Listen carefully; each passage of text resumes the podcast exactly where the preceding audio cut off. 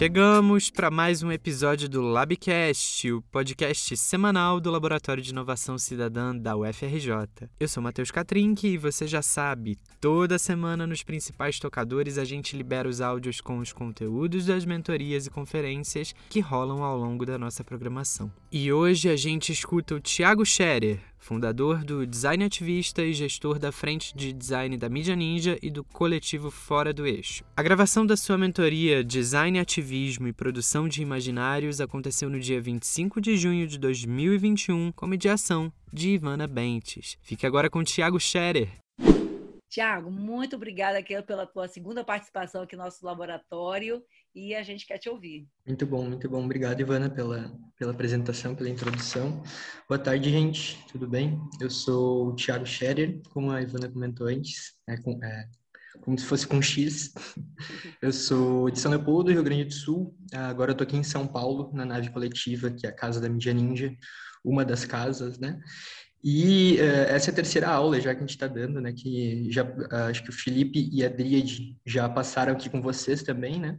E acho que é importante, uh, eu vou começar falando um pouco sobre o que, que, a gente vai abordar hoje, né? Porque design é uma coisa que ela acho que a Ivana trouxe vários elementos muito legais, assim, muito importantes, que o design ele é uma ferramenta muito importante para disputa, né? Para atribuir visual, para atribuir estética às nossas mensagens.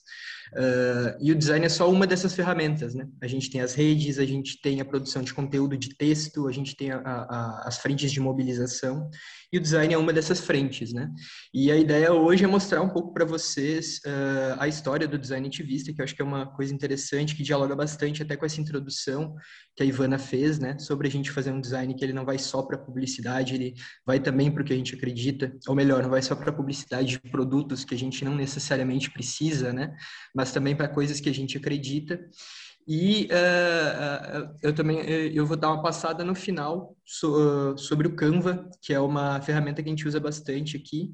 Ela não, a gente não faz todos os nossos projetos pelo Canva, mas ele dá uma autonomia muito legal para o nosso time de redes, que a gente consegue produzir peças com uma boa entrega e que não precisam de um grande conhecimento técnico em ferramentas, né, para conseguir trabalhar com isso.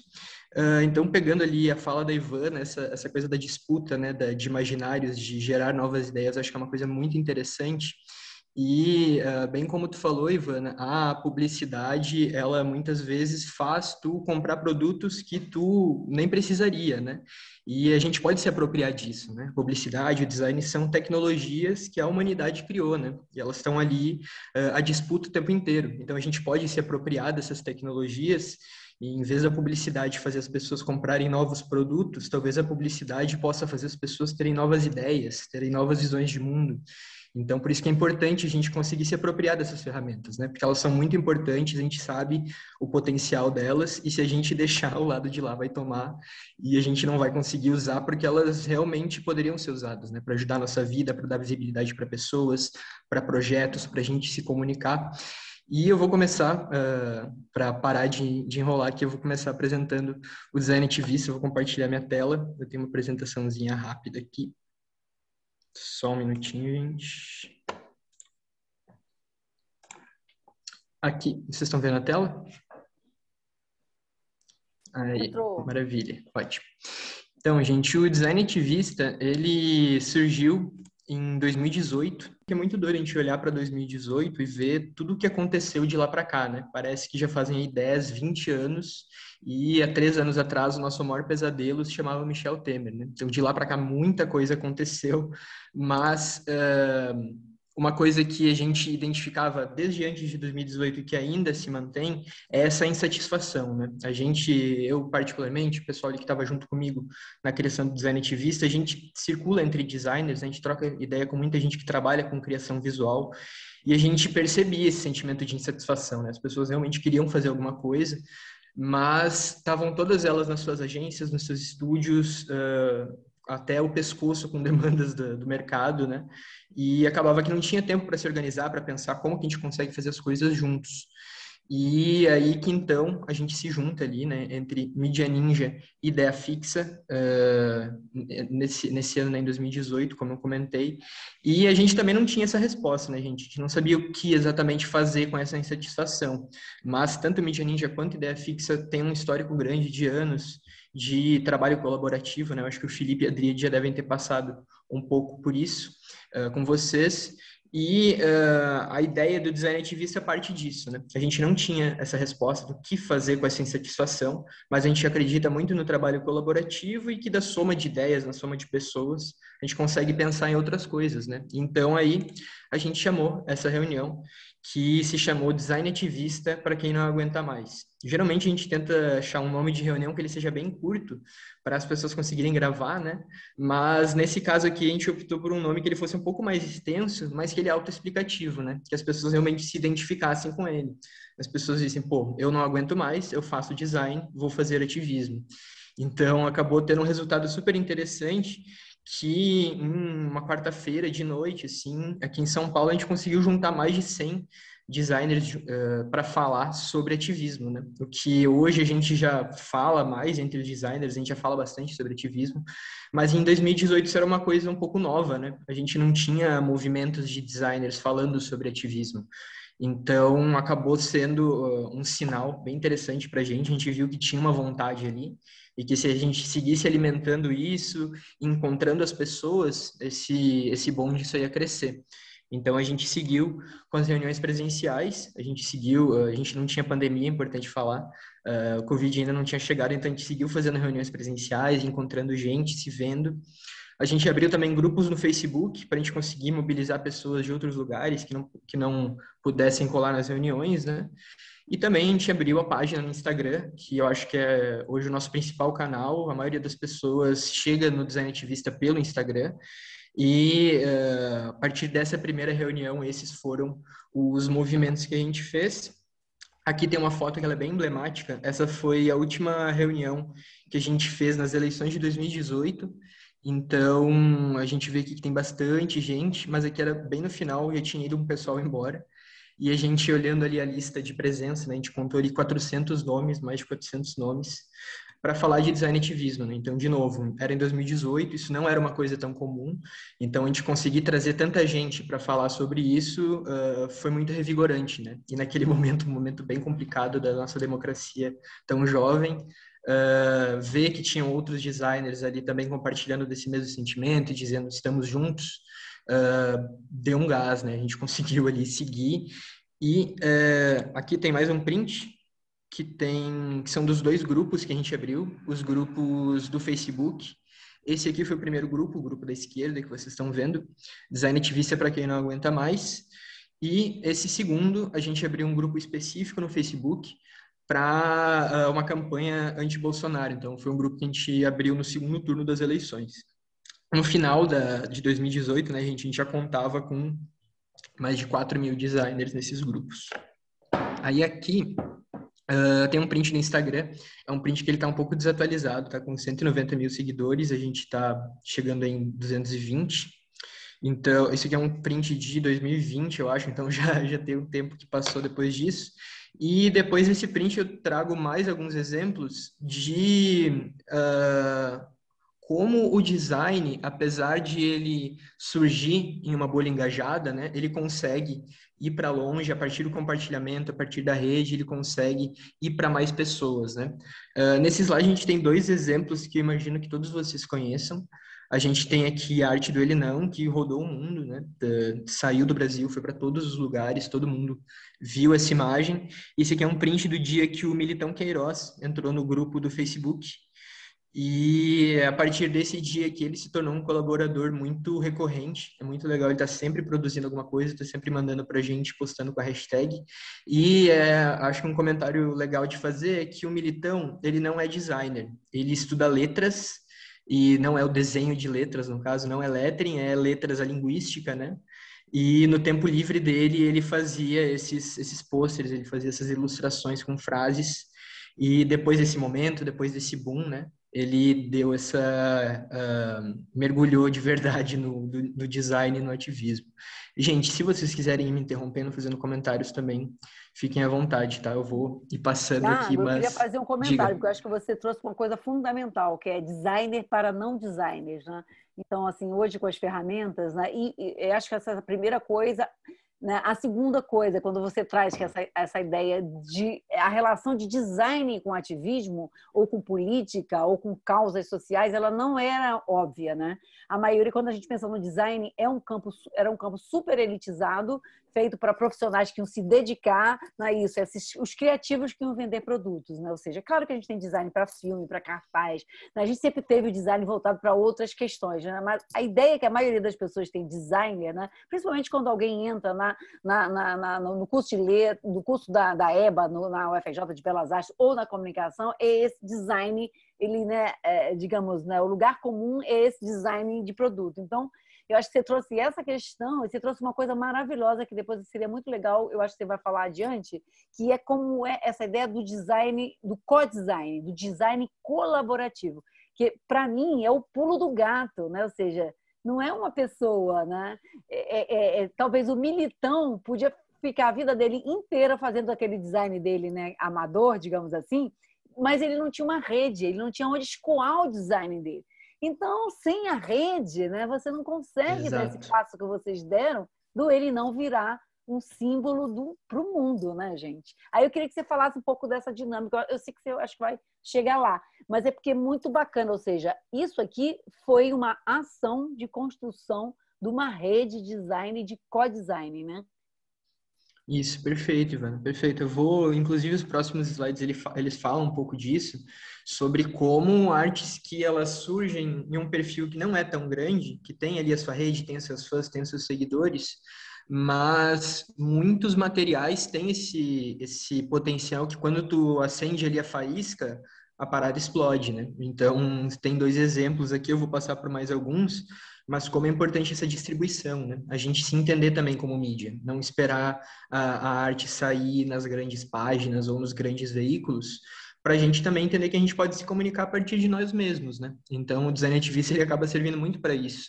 Ele é muito seguido por designers, mas ele também é seguido por muitas pessoas que querem se comunicar nas suas redes sociais, por exemplo, de uma maneira que seja menos quadrada, né?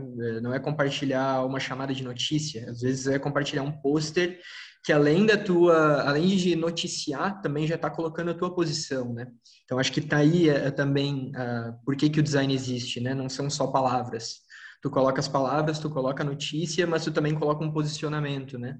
Tu, as tuas escolhas que tu faz naquela arte, elas, elas têm algum motivo. E se esse motivo ele é engajado, se esse motivo ele direciona para algum lugar, ele pode ser muito benéfico para a gente. E aqui do lado, a gente tem o exemplo da, do Ninguém Solta a Mão de Ninguém, que foi aquela arte que viralizou logo após a eleição do Bolsonaro. Então, é, eu lembro como se fosse hoje, assim, de uh, sair a notícia, uh, dar um tempinho, de abrir o Instagram para ver o que está acontecendo e ter várias imagens iguais ou ninguém solta a mão de ninguém, né? Aquela imagem tomou a conta da timeline e foi meio que como um abraço, né? Naquele momento que todo mundo se sentiu muito sozinho. Foi muito bom ver essa arte, todo mundo compartilhando e dizendo estamos juntos, né? Estamos todos juntas e juntos. Aí aqui embaixo tem um exemplo que ele é bem específico sobre isso que tu comentou, Ivana. A gente tem esse post da Maria Angélica Castanha, que ela tinha nessa época do print 2.700 seguidores no perfil dela.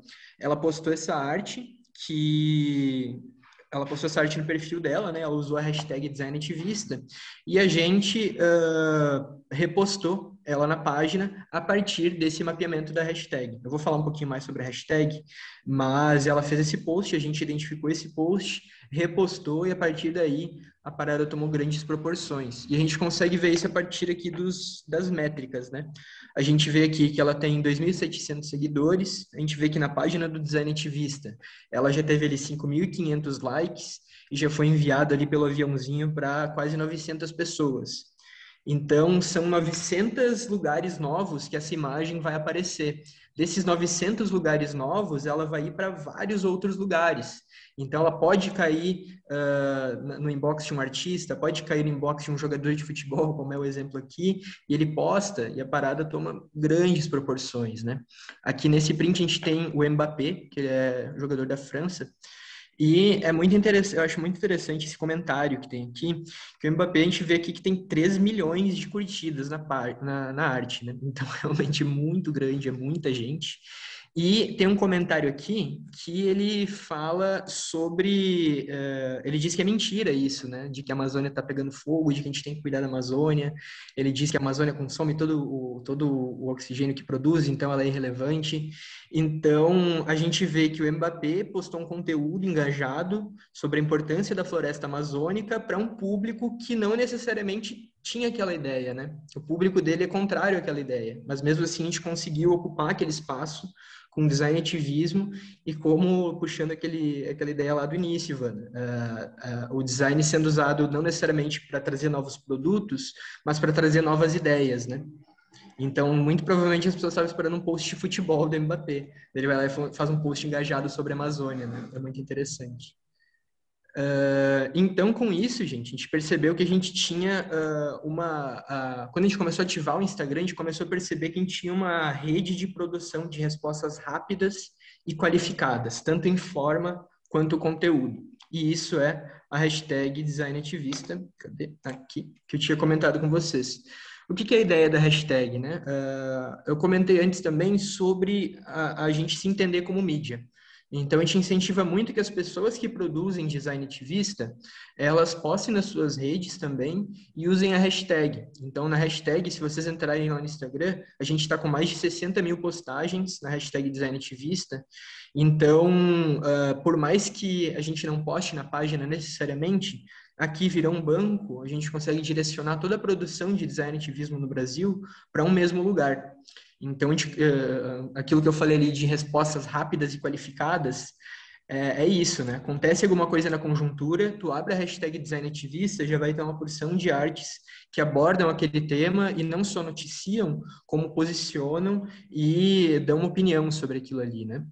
Tiago, posso fazer um comentário rápido? Assim, por exemplo, eu sigo design ativista. É incrível, gente. Então, a, a urgência do design ativista, o time é tão rápido que quando eu quero saber assim, o que está, o, o que, que as pessoas estão falando, o que está dando treta, o que está dando polêmica, eu vou no design ativista, né? Assim, vou no ninja, no design ativista, enfim. Mas o design ativista é um lugar em que esse, essa temperatura dos acontecimentos ela é dada de forma imediata. Então, ela funciona também como jornalismo. Então, vejam, é o design faz, é, é, funcionando como pauta inclusive na pauta jornalística nesse sentido, na pauta do que as pessoas estão discutindo, é, é, comentando, né? Então isso assim eu acho muito importante. Esse timing é, é tudo hoje, né? Sim, com certeza. Está acontecendo tudo a todo momento, né? Em um dia a gente tem cinco, seis acontecimentos bombásticos e se a gente não ficar ligado, a gente não acompanha a história do Brasil. E aqui embaixo a gente tem um print aqui para exemplificar um pouco da diversidade né, dessas artes uh, que vêm postadas no, hashtag design ativista. Aqui a gente tem um print uh, da época do Queiroz, né, quando uh, a questão da, dos laranjas estava muito forte, então a gente viu a timeline sendo colorida de laranja. Depois a gente teve aqui uh, o assassinato de George Floyd nos Estados Unidos e também teve uma mobilização muito grande. Depois teve também o vazamento de óleo no Nordeste. A gente teve também aqui Dia da Visibilidade Lésbica. Então são temas que eles vão para todos os lugares, né? Corrupção, direitos humanos, política internacional, uh, meio ambiente. Então, uh, é o design engajado mesmo, né, gente? Ele é super diverso, assim. Uh, a gente, quando a gente fala de design ativismo, né, ele acaba abraçando todos os ativismos. Então, quando a gente entra na tag, a gente consegue encontrar essa diversidade toda. E aí, aqui, e aí a gente chegou numa questão, né? O que, que a gente faz para além de responder a conjuntura? Porque a gente já estava ali conseguindo manter essas respostas rápidas, né? Saía alguma coisa, a gente já tinha uma série de artes para se posicionar e responder o que estava acontecendo, mas para além de responder uh, a conjuntura que está que tá, que tá acontecendo, né? O que, que a gente consegue fazer para ser propositivo, para a gente pautar o momento, né? E aí a gente começou a ter algumas ferramentas, né? Algumas formas de, de fazer isso. E uma delas foram os encontros que a gente já vinha realizando desde o início, mas uh, os encontros de uma outra escala, né? Os encontrões. Então, todo final de ano, o Design Ativista realiza um encontro nacional, em que a gente tenta juntar o máximo de pessoas uh, possível para a gente debater, trocar ideias, se ver, uh, ter novas ideias. Em 2018, a gente fez o primeiro encontrão do Design Ativista, que acabou sendo muito importante para a gente colocar uma bandeira né, e falar, gente, estamos aqui e não vamos deixar de existir, porque a gente surge ali no início da eleição, então no final do ano a gente faz esse encontro, junta um monte de gente, Uh, foi aqui na EBAC, em São Paulo, Escola Britânica de Artes Criativas, e foi muito legal, assim, a gente conseguiu fazer um evento gratuito em uma escola que ela é super conceituada, né? A gente conseguiu ali ocupar ela inteira durante o sábado, em várias oficinas, várias palestras ao mesmo tempo. Em 2019, a gente faz o primeiro encontrão aqui na nave coletiva, vou até passar o slide aqui para mostrar as fotos. Uh, foi um encontro muito legal, porque a gente conseguiu Uh, não era só um dia que a gente ocupava um espaço, né? Como foi aqui na nave, a gente teve as caravanas que ficaram uh, dormindo aqui na nave, né? Ficou todo mundo acampado aqui. Então a gente conseguiu ter uma vivência mesmo muito maior. A gente teve a presença de caravanas de outros lugares do Brasil. Uh, a gente teve shows de música, então não era só trabalho, trabalho, trabalho, tinha mesmo. Dava para dar uma relaxada também. Teve a presença do Boulos, o Chris Vector aqui do lado do Boulos. Esse momento foi muito interessante que o Chris entregou um retrato para o Boulos. Então a gente conseguiu conectar aí essas duas pontas, né? O Chris que vinha, eu vou falar mais dele depois, mas que ele vinha produzindo bastante coisa. Ele fez esse retrato do Boulos também, deu uma boa circulada e depois ele fez um um, um, banner assim de 1,70m, eu acho. E a gente entregou para o Boulos durante o encontrão. Teve também a Sami gravando um podcast com a gente. E aqui a gente tem uh, a foto, aqui na esquerda, canto inferior direito, a gente tem a foto do nosso galpão, que a gente chama, que é onde aconteciam as atividades principais. Então, essa aqui dá para a gente sacar um pouco a, a vibe do evento. Aí uh, teve uma particularidade interessante no Encontrão de 2019, gente, que uh, ele foi todo desenvolvido de maneira colaborativa. Então, o, o, uh, ele foi todo construído por designers e ninguém dali trabalhava com produção de evento. Então, a gente teve que fazer um processo colaborativo de aprendizagem mesmo, da gente aprender, entender como que a gente ia resolver isso junto mas a gente colocou ali eh, a, a, a, metodologia de projetos, né, que a gente aborda bastante no design, e dividiu esse processo em várias maratonas, e todo final de semana a gente juntava várias pessoas aqui na nave, trabalhava todo mundo junto, pensando nesse encontrão do final do ano, né? Então vocês podem ver aqui, começando em setembro, outubro, a gente veio preparando aí desde setembro até o encontrão do, do final do ano para receber um monte de gente. Uma outra metodologia também que a gente encontrou foram as convocatórias, que é uma, uma metodologia que a gente ativa com bastante frequência. Se vocês forem lá no Instagram do Design Ativista, vocês vão ver bastante coisa de convocatória. Inclusive, essa apresentação aqui, ela é de alguns meses atrás, a gente ainda não deu para atualizar ela. A gente fez uma última convocatória, vou fazer um comentário rápido agora. A gente fez uma última convocatória agora nos atos do 19J, e foi muito interessante, assim, porque a gente fez uma convocatória uh, com uma pasta no Google, uma pasta aberta, então a gente recebia artes, disponibilizava essas artes para as pessoas e elas imprimiam, faziam cartazes, postavam nas suas redes, usavam como bem entendessem. E foi muito bom, assim, porque a gente vê uh, como o movimento vai crescendo, né? Essa foi a segunda vez que a gente fez uma convocatória com pasta aberta, e só que essa teve uma participação e uma quantidade de artes muito maior. A gente conseguiu a participação de 220 pessoas e a gente chegou a 650 artes no Drive em sete dias de mobilização. Então, foi um volume bem grande e foi também um sinal muito legal para a gente ver que, mesmo nesse momento de pandemia, as pessoas estão engajadas e querendo participar, querendo fazer, né? Tiago, posso é... fazer um comentário? Que eu acho que claro. é incrível. Eu recebi Diga, algumas Ivana. dessas pastas, né? não só as pastas com as artes abertas, né? mas as pastas já prontas. Né? Então, assim, quando um grupo, né, por exemplo, a gente tem vários projetos aqui, são todos de territórios, né, de favelas, comunidades ou de um lugar. Se um grupo está trabalhando uma causa, um tema, uma questão, né, e ele produz essa, né, ele se junta, produz uma quantidade de artes e ao invés dele também fazer só a sua divulgação nas redes, ele manda isso para todas as pessoas que podem se sensibilizar por aquela causa, né? As pessoas ficam com aquele arsenal né, de, de flyer, de, de propostas incríveis. Então, isso estimula demais, não é isso? Nas campanhas maiores, a, a, as pessoas postarem todo dia, né? porque elas têm um arsenal de, de flyer, de propostas, não é isso? Então, assim, eu, eu, lembro que vocês faziam né, essa arte né, para ser é, remixada, né? mas também para as pessoas comuns, não era isso? Exato, exato, exato.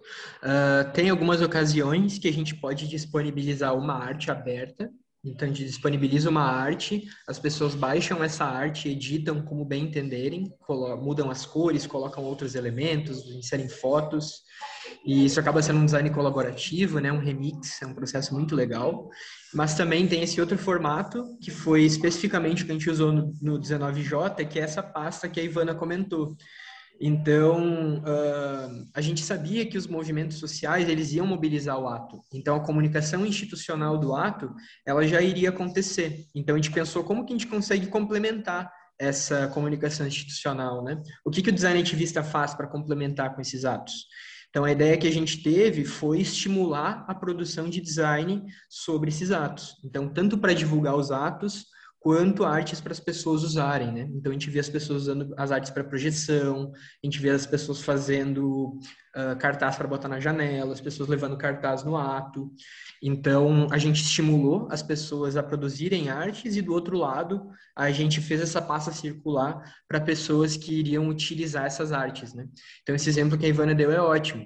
Às vezes, uma pessoa vai ver uma arte institucional e não sinta tanta vontade de postar no seu Instagram, por exemplo.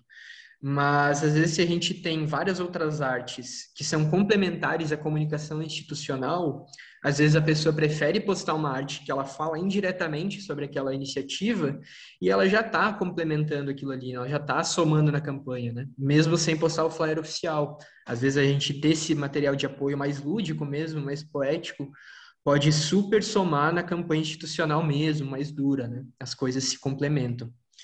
Aí aqui eu vou passar rapidinho sobre algumas convocatórias que a gente fez. Essa aqui é a convocatória do Break dos Apps. Então, aqui algumas artes, né? Quando os entregadores de aplicativo fizeram uma greve, então a gente somou aí junto com eles, puxou o pessoal para produzir. Tem aqui o Dia da Visibilidade Lésbica, que também teve. É, é interessante que os públicos que acabam participando são bem distintos, né? Então, por isso que é importante a gente ter convocatórias distintas e abraçar vários ativismos. Então, a gente vê aqui, primeiro a gente tem aqui o Break dos Apps, depois a gente tem aqui Dia da Visibilidade Lésbica, e um terceiro exemplo que eu trouxe a campanha Marielle Viverá, que ela marcava um ano do assassinato da Marielle Franco. Então, foi uma das primeiras convocatórias que a gente fez. A gente fez esse post aqui no Instagram do Design Ativista e o resultado foi muito legal. A gente conseguiu ter uma grande galeria de artes da Marielle. Essa imagem, acho que ela é super forte, assim. E se vocês rolarem lá para baixo no, se eu não me engano, foi em 14 de 2019 que a gente começou essa, essa galeria. Vocês vão ver que tem uma sequência grande de artes da Marielle, que uh, é o design ajudando, né, a mostrar, o, a construir, a deixar forte o legado da Marielle, a, a fazer a imagem dela se tornar um símbolo para mais pessoas e também uh, pontuar, né, colocar, uh, se posicionar a favor dos direitos humanos e contra um assassinato bárbaro desse que acontece com uma deputada, né, contra uma vereadora, perdão. Tiago, então, posso fazer aqui Oi. uma interrupção rápida, né, porque eu acho que o caso da Marielle é tão claro. extraordinário, gente, merece, assim, estudo de caso. A iconografia criada em torno da Marielle é, tirou a Marielle de um, de, uma, de um debate, de uma discussão simplesmente brasileira, né, ou de um debate né, é, enfim, territorializado do Brasil e também globalizou a figura da Marielle. Né? Então, assim, eu acho que é um exemplo assim, de como essa iconografia, né, que essa multiplicação de imagens da Marielle em todos os formatos né, é, e cores, assim, sabe? A Marielle hoje, quando a gente olha essa iconografia, ela se compara assim, uma é uma Frida Kahlo, né, em termos de, assim, de uma relação, né, de uma imagem que ela se descola, inclusive, simplesmente da questão enfim, do assassinato dela para virar né, um símbolo das mulheres, das lutas, da periferia. Então, assim, é um caso assim, extraordinário. E eu acho que isso tem muito a ver com a iconografia que foi criada em cima do rosto da Marielle. Né? E essas imagens aqui eu acho que já explicam muito dessa relação de, sabe, de, de impacto, né? É, de empatia com essa questão e a partir da, do design. Né? Sim, sim, sim, sim, com certeza. E eu acho que é muito, uh, tu bem colocou assim, como essas imagens elas ajudam a traduzir um pouco isso, né? Porque acho que uma coisa que é muito importante nessa convocatória aqui é como a gente vê que o tom das imagens ele é para cima, ele é inspirador, né? Ele coloca a Marielle num lugar não uh, negativo, né? E uh, rola um, um, debate entre o, o, na cena do design assim que é como o design ele representa corpos pretos, né? E a gente rola uma crítica muito grande, inclusive, a muitas artes já produzidas no mundo, né? Que é como os brancos representam esses corpos, né? Então, colocar esses corpos de uma maneira, uh, como é que eu vou colocar, negativa, acaba não, uh, so, não, não, não, complementa uma, uma narrativa boa para gente, né? Claro que tem um tom de crítica, mas está levando o, para um lugar não tão positivo, né? Quando a gente vê essa convocatória da Marielle, que ela uh, coloca ela em outro lugar de inspiração, eu acho que é esse o papel que a gente tem que procurar enquanto é. design, né? Então é importante a gente tomar esse, esse cuidado também. Diga, Tiago, é a quantidade assim massiva de corpos negros mortos em poças de sangue de maneira terrível. Isso cria também um imaginário. Isso também naturaliza, né? Então, assim, eu acho extraordinário Sim. quando você coloca, né? Você trouxe uma coisa fundamental. Então, é, é um design que ele constrói um outro imaginário, literalmente, né? Ele tira desse, desse lugar também, né? Desse lugar onde esses corpos são destruídos, onde esses corpos são assujeitados, né? Então, assim, é uma função do design para criar uma outra esfera né? que transforma uma tragédia, né? Terrível, um sofrimento terrível, em um campo de horizonte é, de imaginário. Isso que você trouxe Perfeito. é fundamental. E, e, a questão que você trouxe, que eu acho que eu acho que está ficando muito claro na tua fala, que é justamente você partir para um design propositivo, ou seja, não dá para você ficar reproduzindo a realidade do, dos assujeitamentos, né? Você tem que ter algum horizonte. Então, assim, né?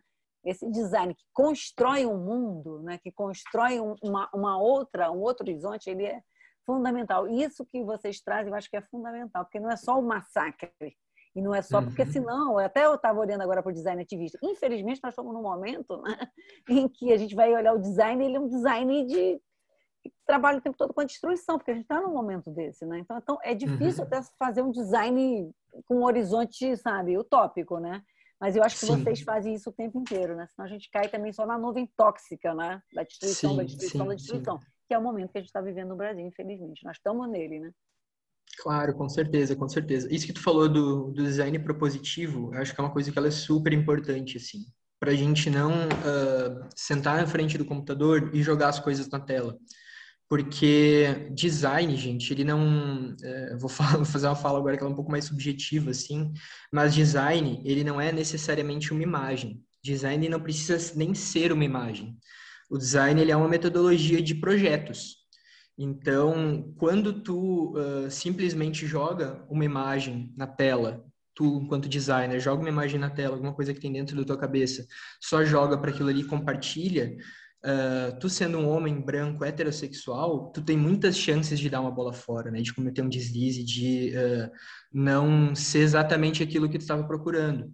Então é importante a gente refletir sobre o que a gente está fazendo, né? Não é só jogar as coisas na tela o design ele tem um objetivo, ele serve para alguma coisa, né? Uh, tem inclusive é, é, essa diferenciação que ela é super simplista, assim, a gente pode entrar nesse debate super profundo, mas a diferença entre design e arte, né?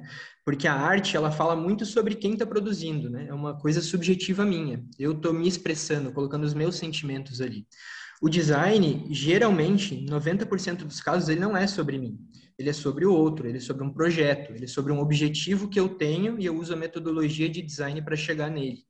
Então, quando a gente tem uma galeria da Marielle que ela não traz uma imagem negativa, pesada, e traz uma imagem com flores e sonhadora, utópica, inspiradora, ela é uma imagem com objetivo. Ela é design, né? Ela não é só uma imagem vazia. Ela tem um objetivo ali por trás.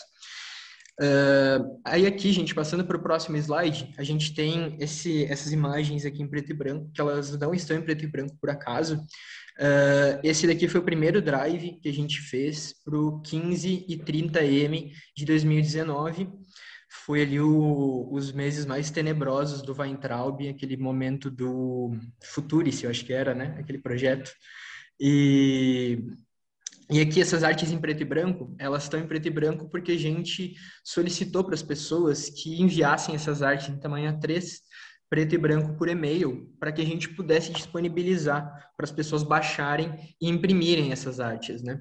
Uh, essa foi a primeira, a primeira convocatória que a gente fez nesse formato, pedindo para as pessoas mandarem como impressão, né?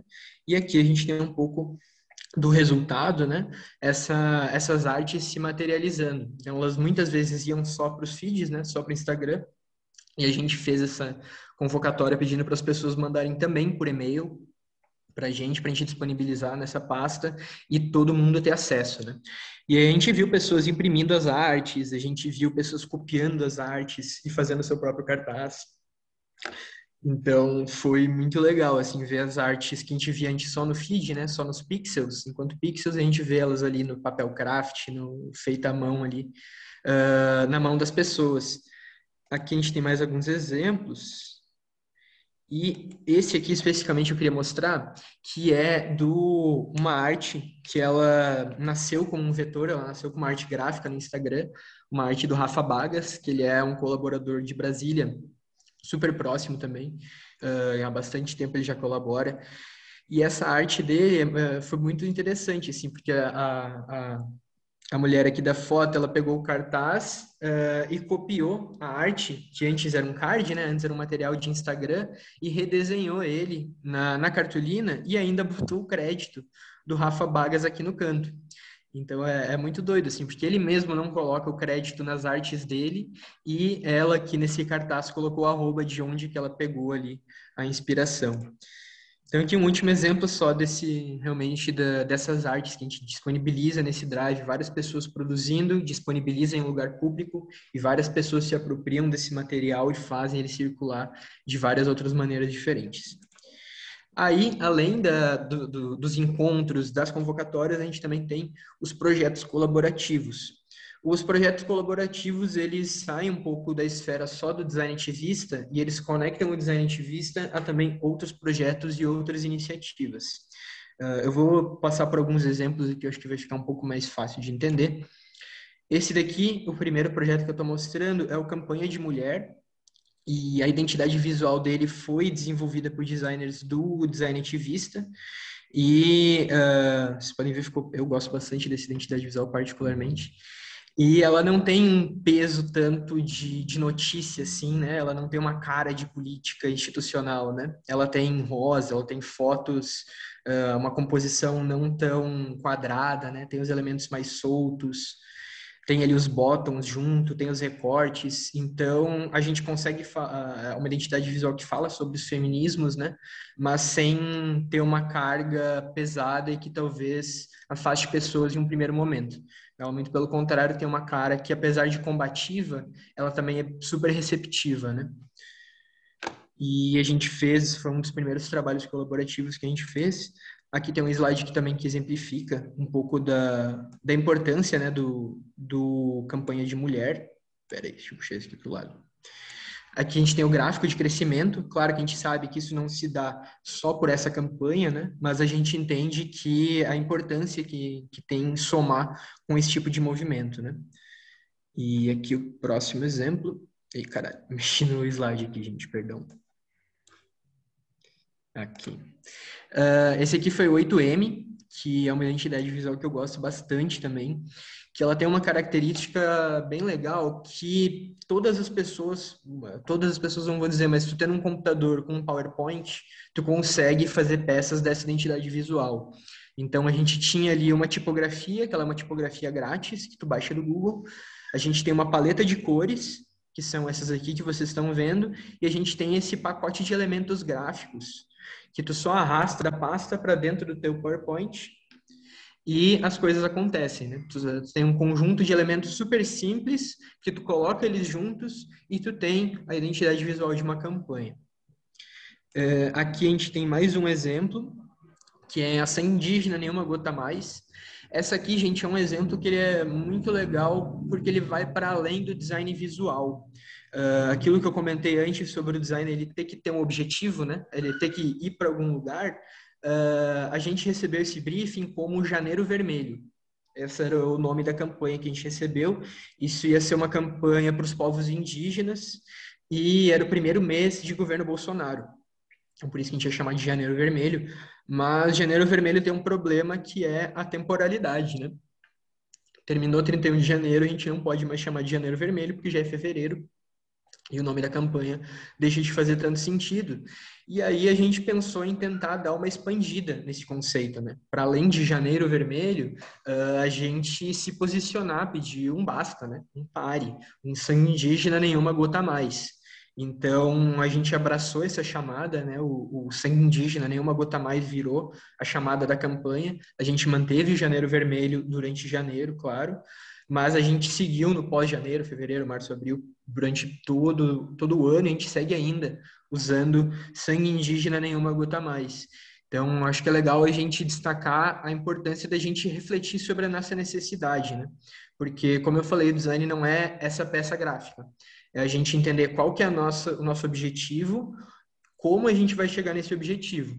Pode ser a partir de artes, pode ser a partir de pôster colado na rua, pode ser a partir de panfletagem, mas a gente olhar para a nossa demanda, olhar para o nosso objetivo, fasear ele, entender como que a gente chega nesse objetivo, né? Traçar um plano mesmo. Aí aqui uma, alguns exemplos de como que isso foi se desdobrando, né? A gente vê a arte que ela sai do pixel, né? Como a gente já viu ali no 1530M, ela vira faixa, vai para a mão das pessoas. Aqui, essa daqui eu acho que é muito legal também, porque a gente tem essa uma foto que ela é no interior do Brasil e uma outra foto acontecendo numa manifestação na Europa, né? Uh, com a mesma, com as mesmas artes, com a mesma narrativa, com os mesmos objetivos, mas, uh, e lugares completamente diferentes do mundo, né? Tudo se conectando nessa narrativa, nessa campanha. Uh, aí vou passar rapidinho aqui por essa arte também, que eu acho que ela é bem interessante, que ela é, foi a primeira encontro de mulheres indígenas, primeira marcha das mulheres indígenas, perdão, e foi o segundo trabalho colaborativo que a gente fez com o Chris Vector. Uh, esse aqui foi o primeiro, o Sangue Indígena, depois teve a Marcha das Mulheres Indígenas, e uh, eu gosto de trazer o exemplo do Cris porque uh, ele ajuda a ilustrar como é possível a gente trabalhar no mercado, né, no mercado publicitário ou no mercado de design de produtos, mas também direcionar um tempo, conseguir ser engajado. Então, o mesmo o, Cris, ele é o mesmo cara que trabalha tanto para Lucas Arts, que faz jogos Star Wars e produz filmes Star Wars, que também produz um retrato incrível da Marielle, né? Então, uh, as coisas não se excluem, né? A gente consegue colocar as coisas juntas, a gente consegue ir uh, contribuindo ali com as coisas que a gente acredita, mesmo em paralelo a, ao ganhar dinheiro, ao pagar boletos. Com perdão aí aos, à geração Z, fui cringe agora falando de boleto. Aqui um outro, um outro exemplo, que essa aqui é a identidade visual da Abrafim, que a gente lançou em 2019. A Abrafim é a Associação Brasileira de Festivais Independentes. É, essa foi uma parceria mais uh, da Abrafim, do Design Ativista, junto com a Mídia Ninja, né? Uh, eu vou passar meio rápido por esses aqui, gente, que é mais para mostrar um pouco de visual, assim, para vocês. Esse, esse caso da Abrafim Uh, a gente tentou trazer elementos da cultura de uma maneira mais desconstruída, né, e mais subjetiva. A gente não precisa ter uh, um violão para falar de música, né? A gente consegue ter elementos repetitivos que dão uma ideia de compasso. A gente consegue ter os blocos que não se encaixam perfeitamente, mas mesmo assim estão em harmonia, né? Então a gente consegue trazer, a gente tem elemento ali da bandeira também. Então a gente consegue trazer elementos de cultura, elementos de Brasil de uma maneira diferente, né? Então, porque eu acho que é um pouco esse lance da Brafim, né? Não é só Associação Brasileira de Festivais, é Associação Brasileira de Festivais Independentes. Então tem essa essa virada de chave, né? Que é legal trazer essa esse visual inesperado, né? Fala de cultura sem falar de violão. Então a gente, uh, de novo, ter esses objetivos, né? E pensar como que o design pode trabalhar para chegar nesses objetivos. Esse aqui é o Fronteiras Podcast, que ele é um podcast que fala sobre geopolítica, mas uh, a partir de uma perspectiva de resistência, né? Então, fala muito sobre os povos oprimidos, fala sobre Palestina, fala sobre Brasil, fala sobre Estados Unidos. Então, a gente trouxe tanto elementos de uh, cartão de embarque de aeroporto, uh, a gente trouxe elementos que vão marcados naquelas, naqueles navios, de, naqueles containers gigantes de navio, né? A gente também tem a presença aqui do stencil, então trazendo um pouco essa ideia de resistência da esquerda, da luta. A gente tem também aqui o Ela Digital, que o Ela é o encontro latino de feminismos uh, aqui da, do Fora do Eixo, da Mídia Ninja, e esse aqui foi o, Ela, o primeiro Ela digital, né? o Ela era um encontro físico, as pessoas se encontravam, e aí no primeiro Ela digital a gente tentou trazer uma ideia de galáxia, de nebulosa, de coisas não sólidas, né? Então, trazer um pouco essa ideia do digital sem trazer um computador necessariamente, ou sem precisar trazer um celular. Uh, aqui a gente tem uh, uma campanha que a gente fez para a Rede Livre, então é mais um exemplo para mostrar uh, os lugares diferentes que a gente consegue chegar, né? Então aqui a gente tem uma galáxia, tudo meio estrelas e cores que entram uma na outra, e aqui a gente tem uma identidade visual completamente diferente, formas duras, com contorno, cores sólidas. Então, eu trouxe esses exemplos mais para mostrar os lugares diferentes onde a gente consegue chegar. E esses lugares diferentes, eles não são aleatórios, né? A gente não vai chegando em lugares diferentes no design. A gente, quando recebe um projeto, a gente entende o que é esse projeto, entende qual é o objetivo desse projeto, onde ele quer chegar, e em cima disso, a gente cria esse universo visual, né? a gente cria essa solução gráfica, a gente cria essas peças. Aí aqui, gente, tô, talvez eu esteja me alongando, mas agora eu juro que a última, última parte das metodologias do design ativista, que eram as maratonas, que uh, também uh, elas estão impossibilitando um pouco nesse momento de pandemia. A gente faz algumas maratonas também remotas, mas dá saudade das, das maratonas que elas eram presenciais, era muito mais divertido. Mas passando aqui, Uh, essa aqui é uma foto de como as maratonas rolavam. A gente tinha, a gente sempre elencava alguns projetos, chamava algumas pessoas uh, e criava times. Né? A gente se juntava todo mundo no final de semana, pegava esses projetos, entendia quem iam seus times, quem iam pegar cada projeto. E a gente se dividia nesses times e ia produzindo, trabalhando durante o final de semana. E nesse processo era muito interessante porque as pessoas elas vinham muito do mercado, né? Vinham muito da publicidade, dos estúdios de design. Então, era um momento que a gente conseguia encontrar Uh, fazer as pessoas se encontrarem, pessoas que passavam a semana inteira querendo falar sobre design e política e não podiam, né? Tem até um exemplo da, da Natália, que ela tinha um bottom do, de, um símbolo de feminismo assim na, na bolsa dela, que ela não tirava o bottom para ir para o trabalho, porque ela ficava pensando o que, que as pessoas iam pensar desse bottom no trabalho dela, né?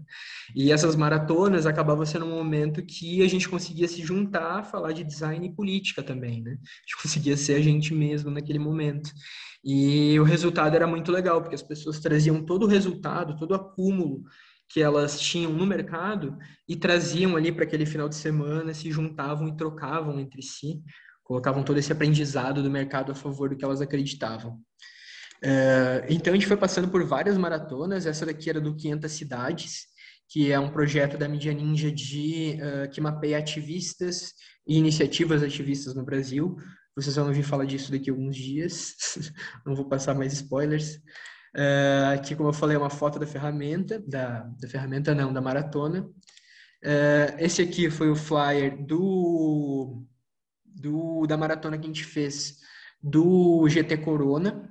Então a gente juntou ali um pessoal para pensar como que a gente consegue espalhar informação sobre coronavírus, que, que isso era lá no início, né, em maio de 2020. A pandemia recente tinha chegado, então a gente puxou essa maratona, uh, que a gente tem um printzinho da maratona rolando. Aqui, gente, tem um, um, uns materiais que foram produzidos nessa maratona que acho que é legal uma, a gente dar uma comentada, que uh, o que, que a gente entendeu nessa maratona do Covid, né? Que as pessoas entendiam o, a, muitas informações que chegavam sobre coronavírus como publicidade, ou como exagero, ou como uh, coisas falaciosas, né? Então, e a gente percebeu que a comunicação que a gente estava usando talvez não fosse a melhor, a gente sempre tentava fazer um layout super bem resolvido, um cara de estúdio de design que passasse veracidade para as pessoas, né? Mas é importante a gente entender que a gente está em 2020, em 2021, na verdade, já, né? E uh, a disputa ali no WhatsApp das imagens, ela está acontecendo a todo momento, né? E as pessoas, elas hoje, até falando um pouco de contexto histórico, elas não, uh, a, a, grande mídia, ela nunca esteve tão desacreditada, né? Então, muitas vezes, um material que tem cara de publicidade, que tem cara de, de Globo, às vezes as pessoas rechaçam, né? Às vezes as pessoas não são reativas àquilo. E aí a gente acabou indo por um outro caminho, que é esse caminho mais simples, né? De um design mais simples. E é importante falar que isso aqui não é um design feio, né? Porque o design, eh, se a gente chama isso aqui de design feio, a gente já está fazendo um juízo de valor que ele é próprio meu. E como eu falei lá naquele, naquele outro momento, o design não é sobre o que eu acho bonito, né? Sobre o que eu acho. Eu sou, eu estou usando o design para uh, ah, cumprir um objetivo. Então não existe bonito nem feio, existe um contexto, existe um lugar para eu colocar esse design para chegar no meu objetivo. Então nesse momento a gente tentou trazer peças mais simples e que qualquer um poderia ter feito. Então eu ver um card no meu WhatsApp que parece que o meu amigo fez e que o meu amigo está me mandando, é muito, às vezes é mais fácil acreditar no meu amigo do que uma coisa que eu vi nas redes sociais, que eu não sei se é fake news ou, sabe, se foi a grande mídia mentirosa que falou, ou, sabe? Então, nesse momento de pós-verdade e de, uh, de instabilidade mesmo, do que, que a gente considera real, do que a gente considera falso, a gente, por várias tentativas visuais diferentes, é super importante. Porque algumas pessoas vão acreditar mais nesse design, outras pessoas vão acreditar mais no outro design, outras pessoas vão acreditar mais no outro. Mas é sempre importante a gente refletir para entender onde que a gente quer chegar. Maravilhoso. Tiago, para, para tudo. Aqui temos uma pergunta, né? Mas, enfim, essa questão do público eu acho que é fundamental. Porque eu acho, gente, eu acho simplesmente incrível toda essa, essa reflexão última. Né? Isso foi muito forte na campanha de 2018 e eu acho que será muito forte, né, eh, Tiago, em 2022, não é isso? É esse Com momento certeza. que a pessoa. Na, é, é, eu brinquei que eu chamei já de tosco aqui, né? Botei até entre aspas, mas mesmo assim já é um juízo de valor muito forte, né? É, é isso, com quem que você quer falar, né? E, e no WhatsApp é impressionante, porque as pessoas efetivamente elas têm uma relação de empatia com esse design. Né, com, com, né, com, esse tipo de design popular. Então, assim, quando todo mundo começa a fazer design, né, as pessoas passam a aceitar também esse design caseiro, a gente poderia dizer, né? ou com cara de, de caseiro. E é muito interessante porque não só vocês né, escolheram esse, esse, esse tipo de, de design para falar com determinado público, como a gente viu também que a própria extrema-direita, né, quando ela começa a produzir informações de forma massiva nas fábricas de fake news, eles também vão usar esse design, né? Ou seja, de, é, estrategicamente, ou seja, ele pode ser orgânico, não é isso? Que as pessoas criam de uma maneira rápida e colocam na rede, mas ele pode ser também, como você bem colocou, né? Ele pode ser pensado como uma estratégia, né? Seja por, por quem for, não é isso que você está falando, né? Então, porque o pessoal está perguntando aqui muito sobre a questão do público, né? Acho que foi a Viviane, né? Como a gente pode fazer algo que se comunique com o nosso público? Como a gente uhum. consegue escolher os elementos certos, né? Muito bom. É, entre esse universo grande de modelos, né? Ela diz assim, eu acho super difícil, né? Selecionar os elementos, etc e tal. Então, sim. aí assim, e aí só complementando, a gente quer te ouvir sobre isso, né? Porque é, é vocês trabalham com uma comunidade que dá um respaldo para vocês também, não é isso? Tiago, você tem um grupo, né? Você tem uma rede, te ajuda também a não ficar fazendo design totalmente, digamos, sei lá. Sim, sim, sim, sim. Fora não, de contexto. Com certeza. Com certeza, com certeza. E, Ivana, uh, não tem problema achar feio também o design, não, tá? É só o lance que a gente, os designers não podem tomar como verdade que isso aqui é feio e não deve ser feito assim, sabe? Porque daí a gente está deixando de lado uma ferramenta que a gente tem, sabe? Uma forma de atuar que a gente tem. E o design que o designer faz não é para o designer achar bonito, sabe? Uh, se a gente está fazendo design para agradar o meu par, para agradar o outro designer, Uh, esse pode até ser o meu objetivo. Eu posso fazer design para agradar um outro designer. Mas quando a gente está falando sobre ativismo, nosso objetivo é outro, não é os outros acharem bonito o que a gente está fazendo. É a gente ter uma incidência no cenário político, né? E aí vale usar qual linha gráfica for possível, assim como a gente está vendo. Essa aqui a gente viu várias outras. E aí sobre a dúvida da Viviane, eu acho que ela é uma ótima dúvida, assim. E eu acho que uh, dialoga muito assim sobre a reflexão que a gente fez em 2018, né, sobre esse design feio com muitas aspas, que na verdade uh, a, gente come... a gente chegou a, em uma tese que a gente tinha que fazer design feio, né, enfeiar o design. Só que não é bem por aí, né? Eu acho que é muito mais a gente entender como que a gente insere elementos que as pessoas reconheçam e não um design feio, sabe? Então, se vai falar com a minha avó, talvez eu ir por uma linha mais cristã, talvez faça sentido, sabe? Se eu for falar com meu pai, talvez eu fale sobre pesca, não sei, mas talvez faça sentido para ele, sabe? Então, acho que o principal, assim, acho que tem duas coisas, na verdade, que são bem importantes para a gente entender qual linha gráfica, uh, que é o público, para quem a gente está falando, né? Não adianta a gente falar sobre música para alguém que não gosta de música, sabe? Ou a gente fazer uma referência de música, fazer uma piadinha com música para alguém que não conhece música. Então, a gente fazer uma arte que a gente saiba para quem a gente está fazendo e que a pessoa vai entender aquilo ali, acho que é o primeiro ponto. E o segundo ponto também é entender o que, que a gente quer com aquela arte. Porque a arte, ela não necessariamente precisa traduzir visualmente o que o texto está passando. Às vezes o visual pode complementar o texto, por exemplo, mas é sempre importante a gente entender onde a gente está e onde a gente quer chegar, sabe?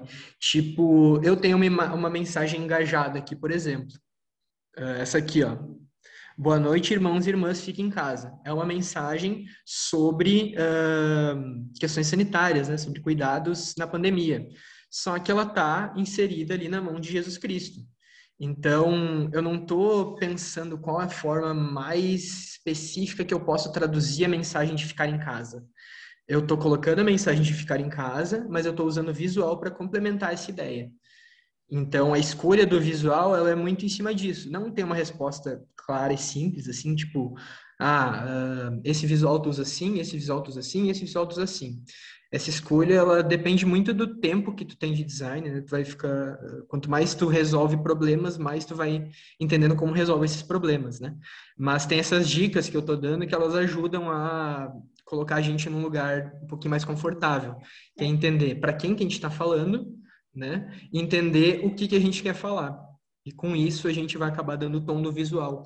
E o design, gente, o design visual, ele muitas vezes ele é quase o tom da fala sabe? Se a gente está gritando, a gente vai colocar um textão. Se a gente está falando mais baixinho e, faz, e tendo um tom mais neutro, às vezes a gente faz uma peça minimalista, sabe? Então, o tom de voz, o tom é, subjetivo que a gente quer passar para essa mensagem, ele também pode ser representado uh, visualmente. E uma última coisa, ainda sobre esse debate, um comentário rápido também, que é, acho muito interessante a trajetória, uh, sub, não, não, sei se eu posso chamar de subjetiva, mas na, na trajetória visual, na trajetória narrativa do Lula e do Bolsonaro. Que o Bolsonaro, ele, tá no, ele é deputado há 30 anos, ele é 100% establishment, ele é 100% Estado, ele é 100% uh, o que a gente tem de pior na política, né? E o que, que ele, qual que é o objetivo dele, da narrativa dele? É desconstruir essa ideia e mostrar que ele é do povo. Então, o que, que ele faz? Toda a comunicação dele, nada institucional. Ele não tem uma mesa para colocar o microfone em cima em uma coletiva de imprensa. Ele vai colocar o microfone em cima de uma prancha de surf Ele não tem uma mesa para colocar, ele não tem uma toalha para colocar em cima da mesa dele. Ele come o pão com leite condensado sem prato, sem nada. Então, é, onde, de onde que ele vem, que ele, é, o que, que ele representa e o que, que ele quer representar. Então, ele representa tudo de ruim que a gente tem na política, todos os vícios que tem na nossa política, e ele quer uh, mostrar para as pessoas que ele é como todo mundo, que ele é uma pessoa que todo mundo pode ser, né? Então, como a gente consegue moldar a nossa narrativa porque a gente quer. Isso não é bom nem ruim, tá, gente? É uma construção de narrativa que ela acontece em todos os lugares.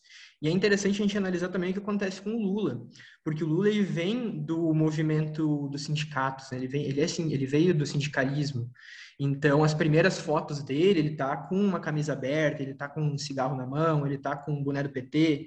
Uh, ah, mas se a gente olha a foto que o Lula foi eleito em 2002, ele tá com a bandeira uh, do Brasil no fundo, ele tá com uma gravata azul, ele tá de terno, é uma foto incrível, linda, iluminação perfeita. Isso não é ruim também, sabe? Porque no momento de 2002, é importante a gente entender o contexto, né?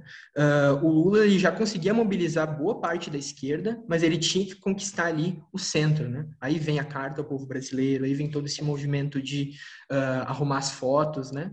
Então é aquilo, de onde a gente vem e que mensagem que a gente quer construir nessa disputa de narrativa, porque a narrativa ela está sendo disputada a todo momento. Então, a gente entender o que está acontecendo e mexer o que a gente tem a nosso favor para conseguir direcionar a narrativa uh, ajuda a gente nessa disputa, né? E aí, gente, eu fiz essa, trouxe esse monte de conteúdo, falei de design ativista, falei sobre essa parte mais visual, e agora eu queria finalizar indo para uma parte um pouquinho mais técnica sobre design. A Ivana já comentou que vai ter uma oficina mais prática depois, né? Então, uh, vou tentar passar um pouquinho rápido por isso.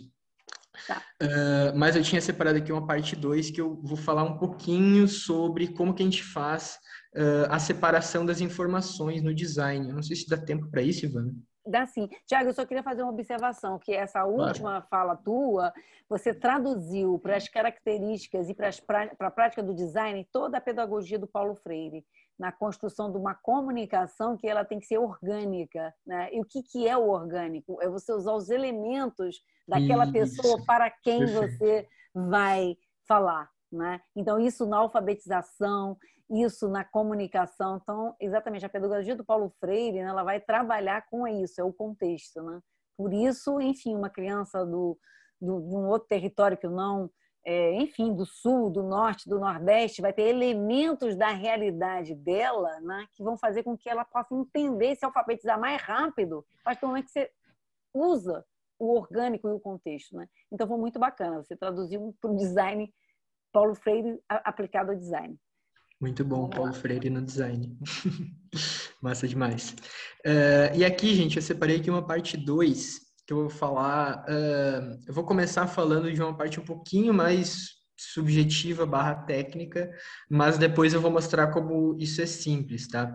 Uh, essa, esse finalzinho da apresentação, essa parte 2, ela faz parte de uma apresentação de uma apresentação, ela faz parte de uma apresentação uh, específica de Canva, então eu trouxe alguns elementos sobre organização de design, composição de layout, mas eu acho que é interessante apresentar para vocês, não necessariamente para vocês eh, se tornarem designers na vida de vocês, mas que eu acho que são conhecimentos que somam para qualquer avaliação que vocês forem fazer ou qualquer feedback que vocês forem dar para algum, alguma arte, né?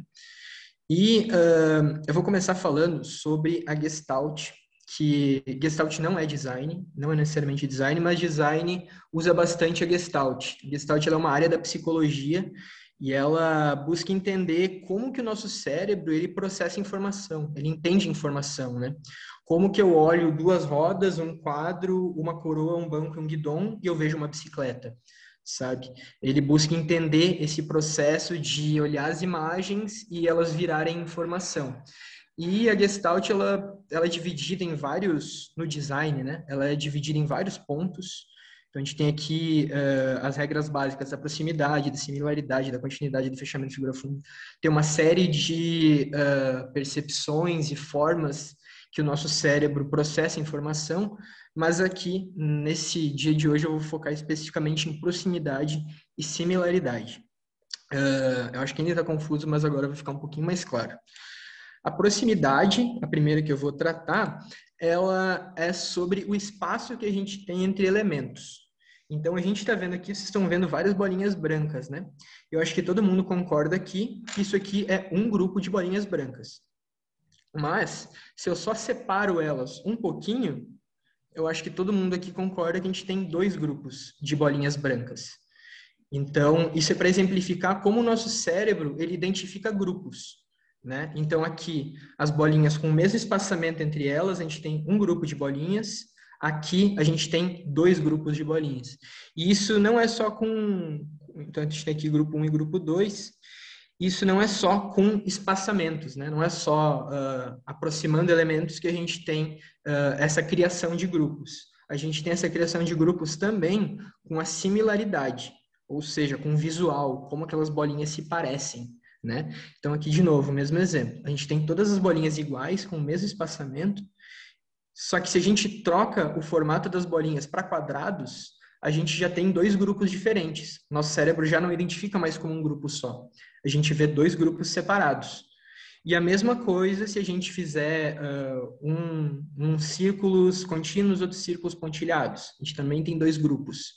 A gente troca as cores, a gente também tem dois grupos.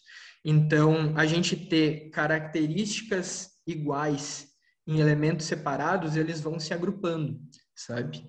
E aí uh, eu vou mostrar para vocês como que isso se aplica na prática, uh, no fazer, né? Como que a gente organiza essa informação.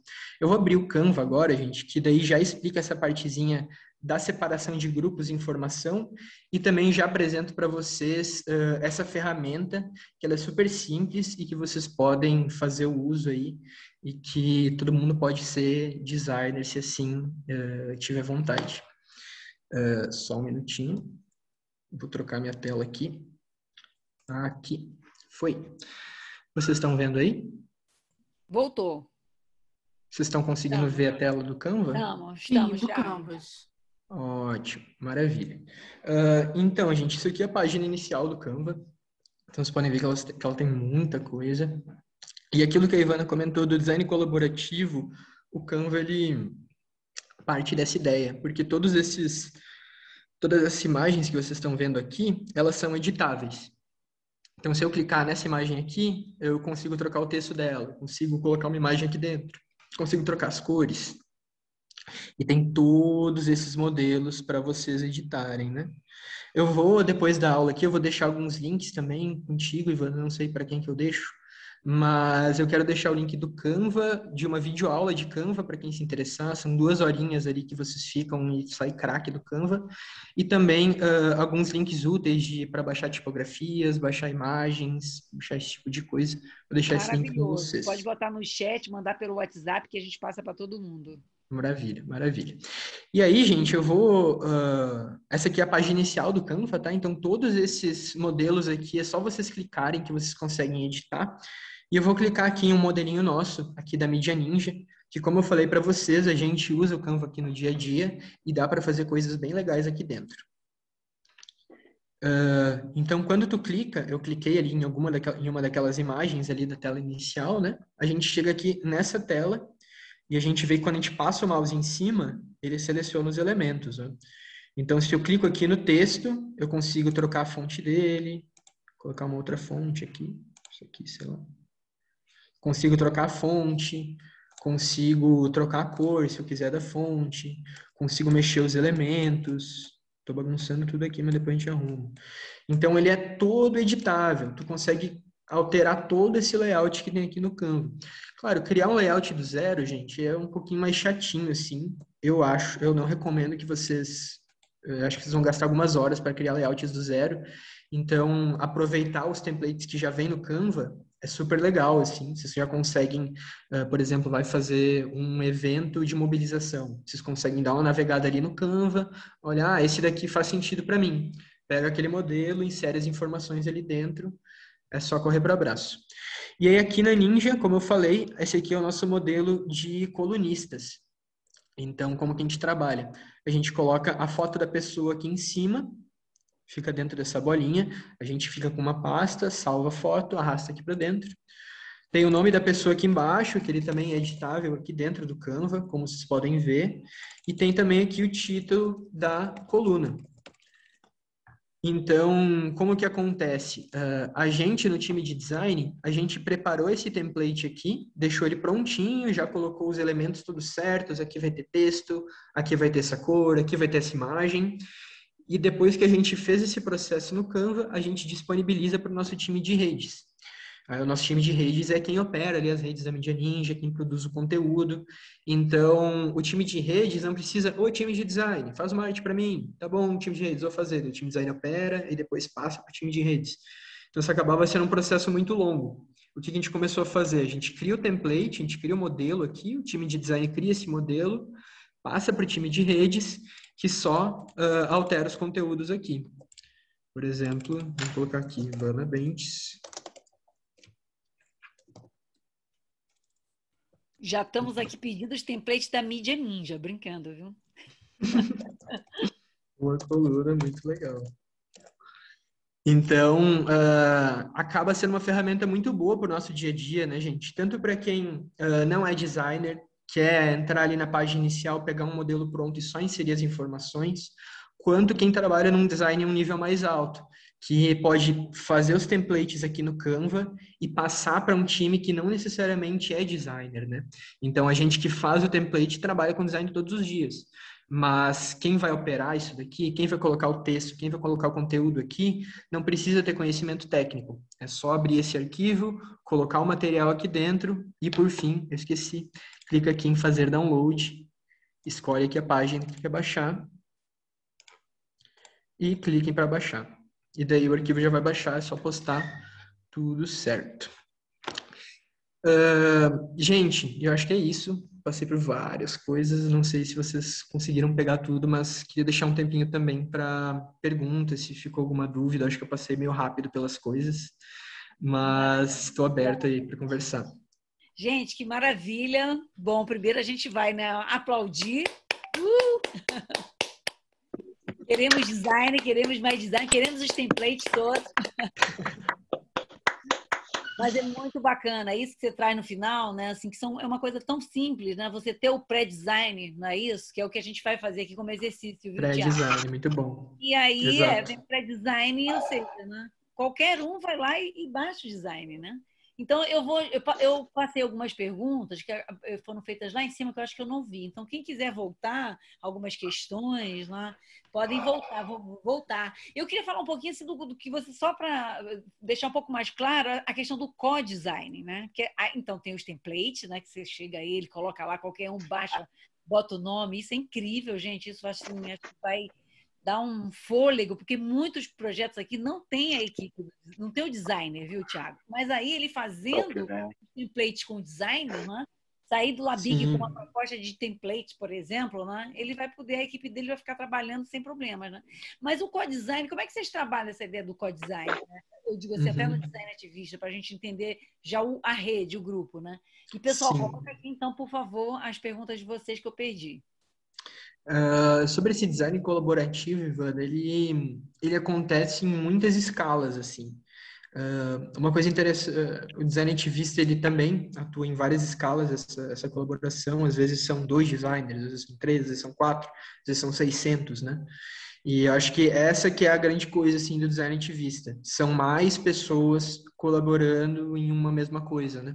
Porque uh, os marcos históricos do, do, design internacional eles são sempre eles sempre acontecem por grandes estúdios né? Estúdios com três ou quatro pessoas que revolucionam o mundo geralmente na Europa geralmente homens brancos né? Uh, mas o design ativista ele tem uma outra proposta né? Ele não tem uma grande solução visual que é a única solução visual para o momento mas o que ele propõe é, é uma prática diferente né? Uma, um fazer diferente uma performance diferente então, são mais pessoas produzindo, são mais visões ao mesmo tempo. É muito caracterizado pela, pela internet, né? pela rede, pelo momento que a gente vive hoje.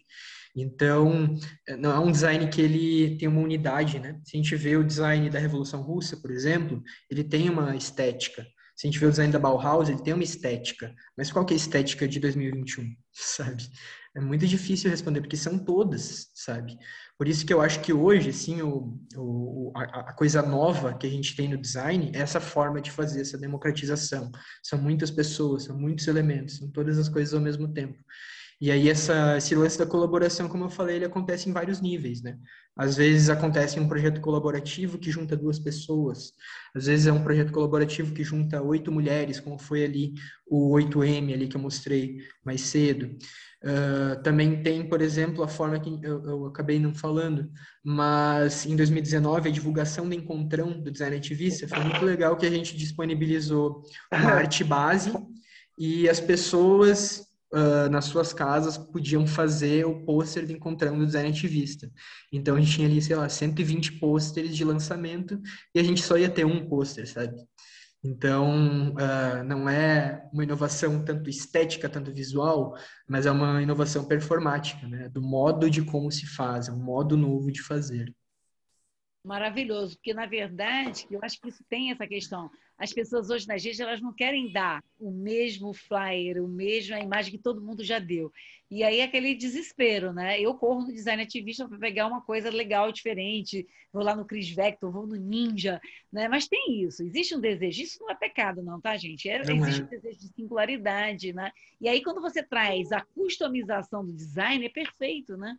Então, você tem uma forma que as pessoas vão lá e escrevem o que elas querem escrever, ou mudam a imagem, né? e dão a cara do projeto, e dão a cara né, dos seus valores. Né? Então, isso que você trouxe assim, é incrível como essa, né, com esse co-design, ele vem responder né, a esse desejo de singularização dentro de uma produção massiva. Né?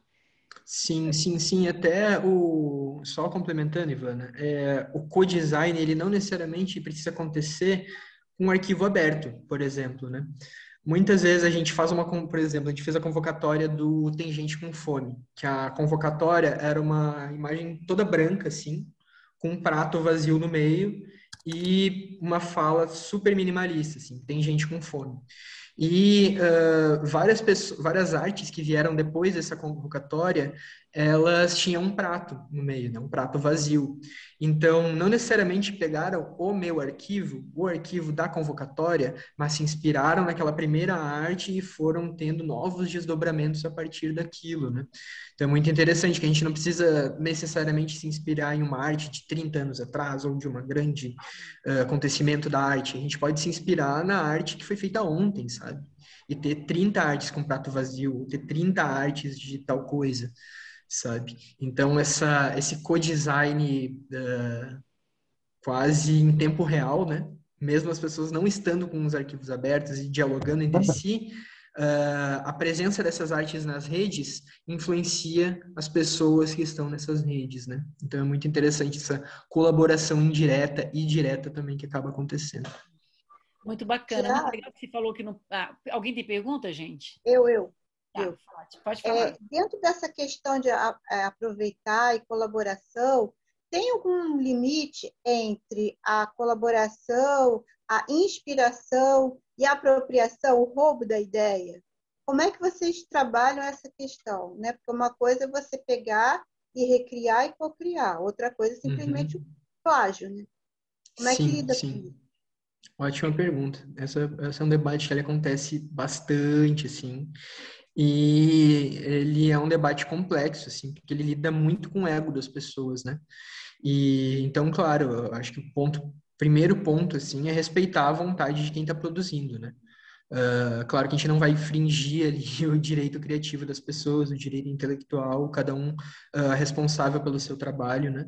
Mas a gente acredita muito no remix, sabe, cara? A gente sabe que que as coisas, as ideias, elas não vêm do nada, sabe? Se tu teve uma ideia genial, essa ideia genial veio de algum lugar, veio das referências que tu consumiu, sabe?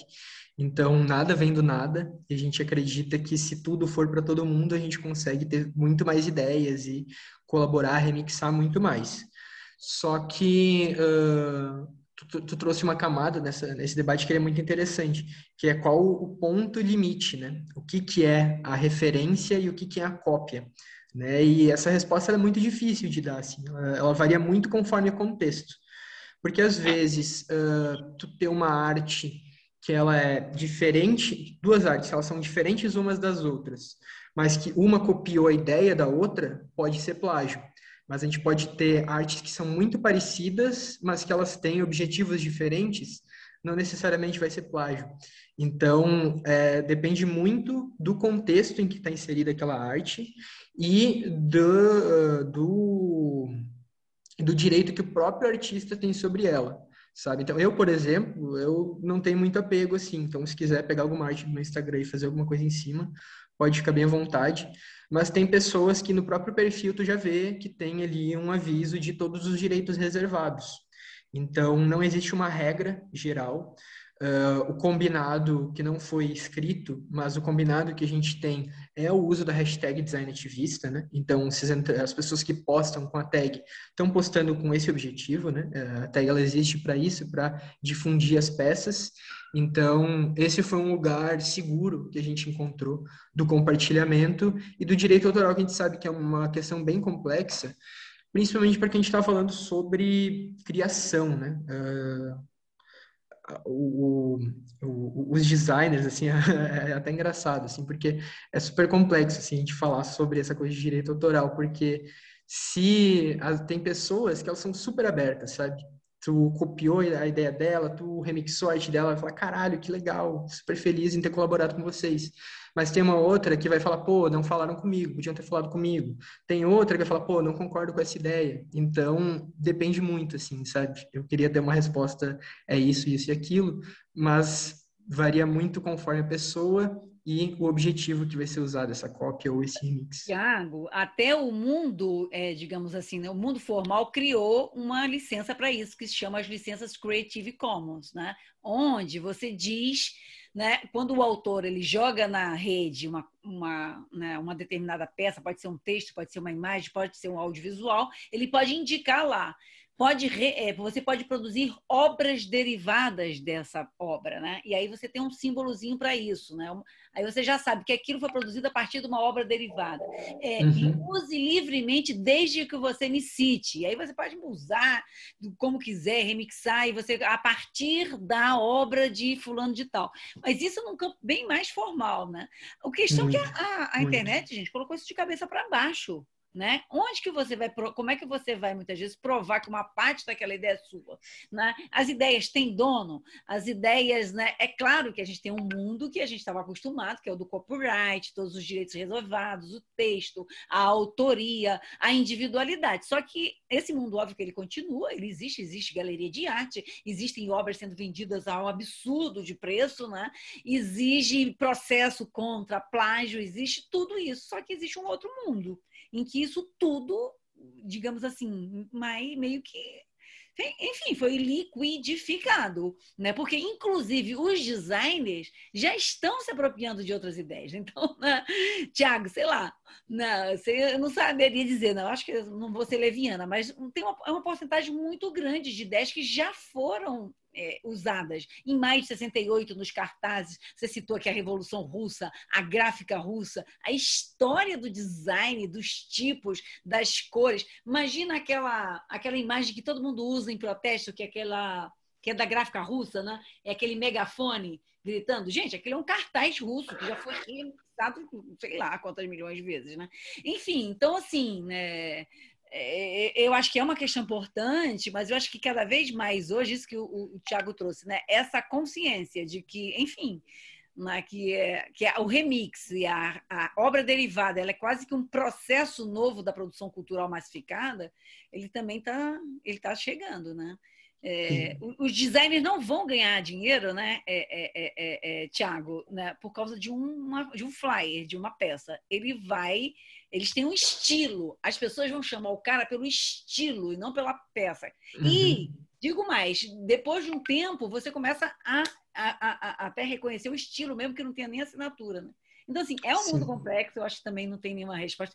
Tentei trazer aqui alguns outros elementos. É uma questão, a gente entende né, que as pessoas queiram a autoria, queiram o reconhecimento. E hoje acontece muito na internet. Você bota um flyer muito lindo, alguém pergunta de quem é. Então, mesmo uhum. que você não dê autoria, Super. A rede te pede de quem é a foto, de quem é o designer. Bota e aí, crédito. Peraí, eu tinha esquecido. Pô, bota lá. Não é, Tiago? Não, total, total, total. Imagino total. que no Ninja também, né? Que vocês que trabalham com uma infinidade de imagens, né? De colaboradores, né? Tem os que pedem. Sim, sim. Sim, sim, sim, é bem isso, é bem isso. E tem pessoas até que não querem ser acreditadas, né? Tem pessoas que querem fazer ali, colaborar, deixar sem nome, e também tá legal, assim, sabe? Eu acho que a grande questão é a gente entender como que lida com esse todo, sabe? Porque tem pessoas que não vão querer que seu trabalho seja remixado, mas que elas podem, elas podem uh, somar de outra forma, sabe? Então, acho que a, a chave está nisso, de tentar entender como que a gente consegue contemplar uh, o máximo de pessoas, que a gente consegue somar o máximo de pessoas, porque a gente sabe que quando a gente está falando de mobilização, né, gente, é complexo, as pessoas são muito diferentes. Então, a gente esperar que tenha uma mesma regra de direito autoral para todos os designers ativistas do Brasil é muito difícil, assim, né? Se a gente estabelecer uma regra, a gente vai estar tá deixando várias pessoas descontentes. Então, a gente tenta sempre tentar entender as particularidades de cada um. Mas isso que tu traz, Ivan, é muito real, assim. Eu, dando uma opinião bem pessoal, assim, eu vejo que essa questão do direito autoral, ela é uma coisa que ela, aos poucos, vai perder um pouco essa aura que existe, sabe, da, dos donos das ideias. Porque, por mais que a gente tente lutar contra isso, dar crédito para as pessoas e tudo mais, o print screen tá aí, sabe? E a gente não consegue colocar todos os créditos do Creative Commons nas artes do Instagram ou no Stories, sabe? E isso, eu acho que é importante falar também que a gente não pode jogar essa culpa para quem está compartilhando as artes, sabe? Eu acho que as nossas ferramentas de maneira nenhuma nos ajudam a dar crédito, sabe? E as nossas ferramentas, o Instagram, por exemplo, ele não tem uma, ele não ajuda o usuário a dar crédito para as artes. O Facebook não te ajuda a botar créditos para as artes. E talvez nem seja o objetivo deles que a gente coloque esses créditos, né?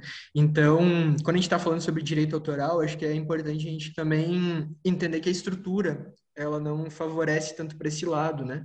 E não valoriza tanto os artistas que estão nesse dia a dia e que a gente não pode acabar achando que a culpa é da minha avó que compartilhou a arte de um artista incrível e esqueceu de botar a roupa dele, sabe? Porque é super normal que isso aconteça e isso é um sinal do tempo que a gente está hoje, né? do compartilhamento, do print screen, do copia o link, manda para todo mundo. E, e, claro, a gente tenta aparecer ali, tem pessoas que colocam uma roubinha na arte, tem agora essas novas tecnologias, só falando de NFT e tudo mais, mas eu acho que é, é importante que os designers, eles uh, comecem a uh, entender que esse momento que a gente está vivendo a aura da ideia original, ela acaba não sendo tão importante quanto o que, que aquilo ali vai gerar para o mundo, sabe? Qual vai ser a função daquela parada. Tiago, o que eu vejo muito que as pessoas fazem é colocar a marca d'água, né?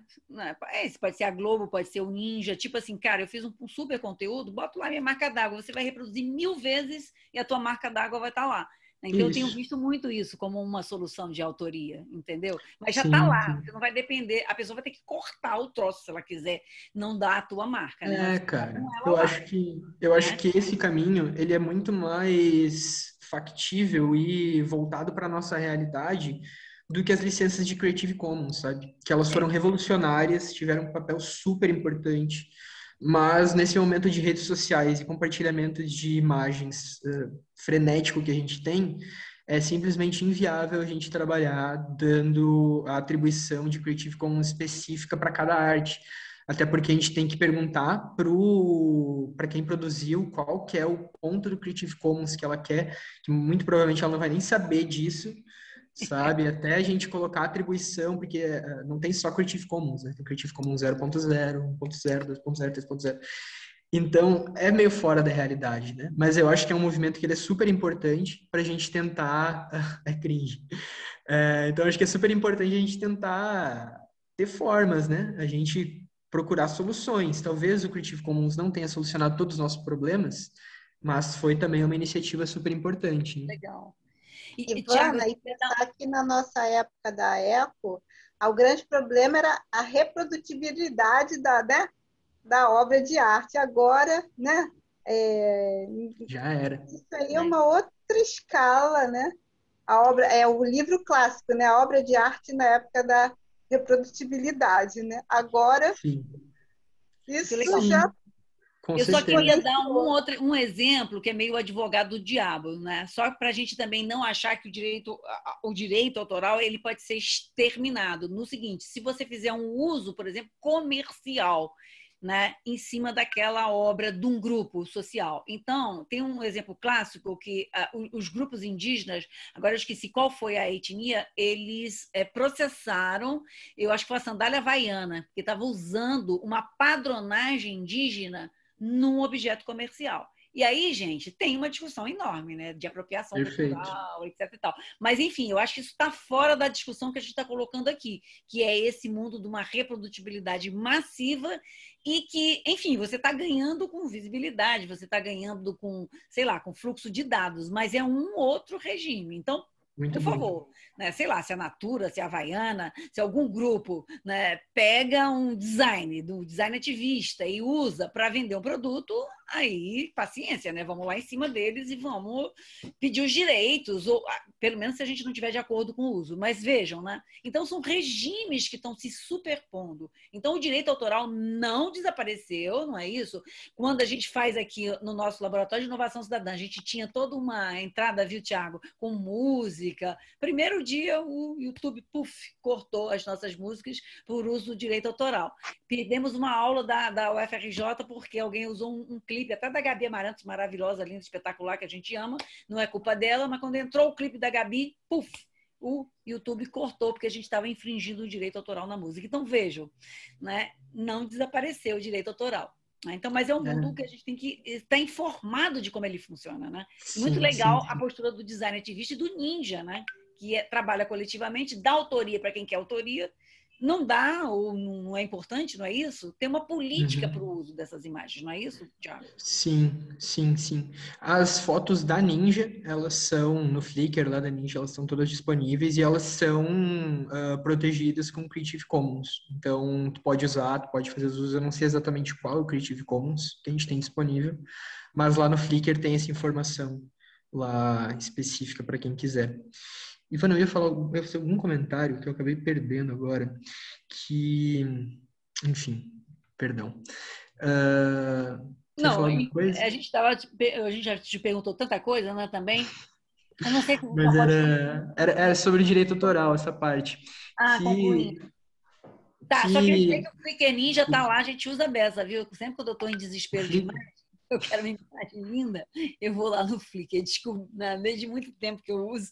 E, e o Flickr né, praticamente acabou, não foi? O Flickr, mas vocês têm um banco gigante, maravilhoso. Então, projetos, querem usar é, imagens lindas, do fotografia do Oliver, né, do, do Pira, dos fotógrafos ninja, tá tudo lá, é um banco lindo. É salva a vida de muita coisa. A, a gente usa muito. Mas não sei ia falar. Não sei como é que tá o pessoal aí de perguntas. Eu vi chegando no chat aqui. Você pode falar um pouco sobre como vocês usam o Flickr no trabalho de vocês. Ah, tá. Eu não sou do, do, time da foto, gente, mas eu sei mais ou menos assim como funciona esse processo. Mas o Flickr ele é o repositório, né? A gente tem, um, por exemplo, as fotos que saem no Instagram da mídia Ninja, elas não necessariamente estão no Flickr ou vêm do Flickr né? Porque, enfim, é um fluxo muito rápido, a gente está mandando fotos para nossa base, enquanto a gente está fotografando durante os atos, né? Então não dá tempo de subir no Flickr. A gente sobe essas fotos no chat, no chat do Telegram, e os fluxos acontecem por ali mesmo. Recebe, troca as fotos pelo Telegram mesmo, e aí depois a gente, a gente junta essas fotos, faz uma seleta, é o processo de curadoria de álbum de fotografia mesmo, né? De juntar todo o material produzido, entender o que, que vai e o que, que não vai, colocar na ordem e criar o álbum no Flickr. Então vocês vão ver lá, não são um monte de fotos jogadas, são fotos com os temas separadas em pastas e todas elas já atribuído direito autoral para os devidos responsáveis. Pronto, já coloquei aqui no chat, o Flickr Ninja tem fotos lindésimas, lindas, né? Então, gente, mais alguma questão, alguma pergunta? Né? Sobre design, sobre a trajetória ninja, senão acho que a gente pode ir concluindo, né? Porque eu acho que, acho que você passou por toda. Né, por, uh, a Thaís perguntou. A Thaís perguntou, o Marcelo perguntou, perdão. Quem pode entrar no Telegram da Mídia Ninja? Marcelo, tu está perguntando no, no canal do, da Mídia Ninja? Eu não entendi a pergunta muito bem, eu acho. Não, é só para lembrar para ele que tem uns 50 né, grupos de Telegram do Ninja. É, não, a gente tem o canal do Telegram, que é o lugar onde a gente vai mandando informações ali. Se quiser entrar, eu posso passar o link aqui também. Ah, legal, porque eu, uh, não sabia se era público ou se era assim da equipe lá de designer e tal. Se for público para, enfim, para enviar sementes também aí de ideias e tal, pode ser legal. Boa. Então, o Telegram a gente usa para compartilhar informação, esse Telegram público. Ele é um canal que tu entra e vai ficar recebendo informações da mídia ninja. E aí, ideias, fotos, cobertura que tu estiver fazendo de alguma coisa, tu pode mandar nos chats, no, desculpa, no inbox é, do Instagram, que vai ter alguém para te receber ali, receber o teu conteúdo. Pode usar aquele canal ali que é verdade esse bilhete. É legal, né? Porque vocês recebem muita coisa no inbox, né? Eu acho que quando a Adriade veio aqui, quando o Felipe muita, muita né, vieram, é incrível. Então, assim, eles não só recebem, como eles respondem, né? Que é também uma coisa importantíssima. Eu recebo, às vezes não respondo no inbox, mas enfim, não sou um veículo de comunicação. Mas é muito importante, né? Ou seja, vocês recebem muitas sugestões, muitas propostas, não é isso, Thiago? Eu imagino, não sei se de design, né? As pessoas mandam as suas artes para vocês? Mandam, mandam e elas mandam por e-mail, mandam por inbox, mas é, é, um pouco daquilo que eu comentei lá sobre a hashtag, que a gente gosta de receber também os conteúdos, mas a gente sempre estimula que as pessoas mesmo façam sua postagem também, sabe? Então, pode ser que a gente vá postar arte, mas é sempre legal que as próprias pessoas que produziram postem, sabe? Porque muitas vezes uh, o teu amigo mesmo não sabe que tu é um designer ativista engajado, sabe? Tu só trabalha no mercado muitas vezes e tu nunca postou no teu Instagram, pô, às vezes é legal tu postar, se posicionar, sabe? Às vezes tem vários outros seguidores que estavam uh, uh, ali escondidos e que curtem um trampo ativista também e que vão poder conversar contigo sobre isso. Então, a gente estimula não só que as pessoas mandem no inbox as artes que produzem, mas também que postem, que se entendam como mídia, que mandem para outras pessoas e que uh, essa arte circule para além dos nossos seguidores, né? Que por mais que a gente tenha ali uma rede grande, são pessoas com recorte específico, né? São pessoas progressistas que defendem direitos humanos, tudo mais. Então, às vezes as pessoas postando nos seus perfis pessoais chegam em outros lugares, né? É, Tiago, uma ideia nossa, né, que a gente tem conversado com Pablo, com vocês, com Felipe, né? Meu, meu, meu microfone está aberto? Né? É a gente justamente pensar num segundo momento, depois do Laboratório de Inovação Cidadã, apresentar esses grupos. Aí sim, né? São os grupos de colaboração, onde, sei lá, as pessoas que trabalham com meio ambiente podem entrar num grupo de meio ambiente, da frente de meio ambiente, ou um grupo de colaboradores do meio ambiente, para, enfim, começar a colaborar se quiser, ou participar das ações e do evento, sei lá, um grupo que trabalha com, enfim, a gente, os nossos projetos aqui são todos de favela, território, mas eles têm seus nichos, né? Enfim, de poder participar participar de alguma dessas, né, dessas ações, uhum. né? Então, isso Super. a gente vai ver depois do LABIC, né? Seria uma, um pós-LABIC, né? Para a gente pensar nesse círculo de participação é, que vocês queiram é, Muito bom. é, participar. Né? Eu acho ótimo, então, acho ótimo. Eu acho que é isso, né? Acho que foi assim, maravilhoso. Olha, chama o Infocria, a gente vai avisar para todo mundo, né? É, aqui, a gente talvez, assim, quando a gente for, antes de acabar, a gente vai pensar nessa estratégia né, junto com vocês, né, Tiago? Assim, como é que é, o, a, na, a, o, a, floresta ativista, né, digamos assim, esse ambiente de ativismo que é aberto, que na verdade tem uma lógica maravilhosa que você traz aqui, que é essa lógica da colaboração, né?